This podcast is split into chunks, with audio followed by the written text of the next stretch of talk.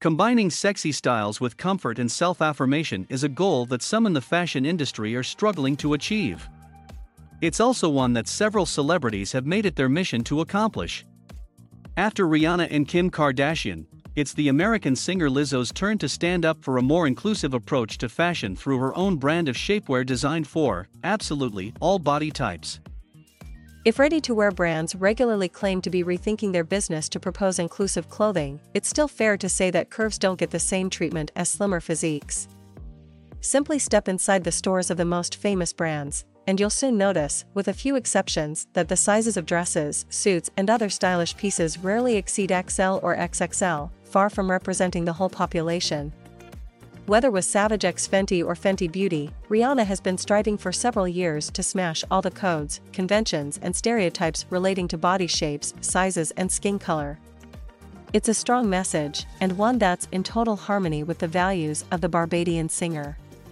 Since the announcement of her pregnancy, she doesn't hesitate to step out in outfits each more glamorous and sexy than the next, determined to change the way people view and think about maternity clothes. It's an initiative that clearly appeals, given the success of the two brands, which have helped show the way to other celebrities keen on making fashion more inclusive. Nearly three years ago, it was Kim Kardashian who made a name for herself with her wildly successful shapewear brand, Skims, also aimed at all body types.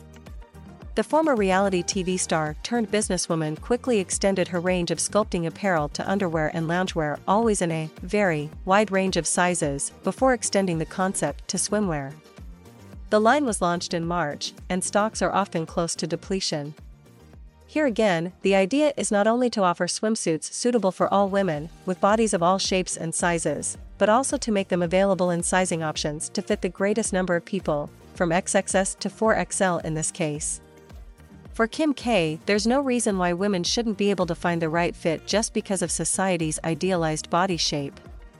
Now, it's the singer Lizzo's turn to promote inclusive fashion with Yitty, her own shapewear brand, channeling body positivism and self affirmation, and officially launching April 12. It took several years to develop this label, which is now being launched in partnership with Fabletics. It promises sculpting designs that can be worn as underwear or outerwear, the choice is yours, and which are by no means intended to go unnoticed.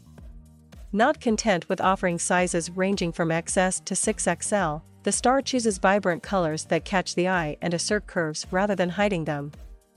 If initiatives of this kind are still few and far between in the fashion industry, women can now count on world famous ambassadors to help change mentalities, push things forwards, and pulverize the tyranny of an all too long idealized physique.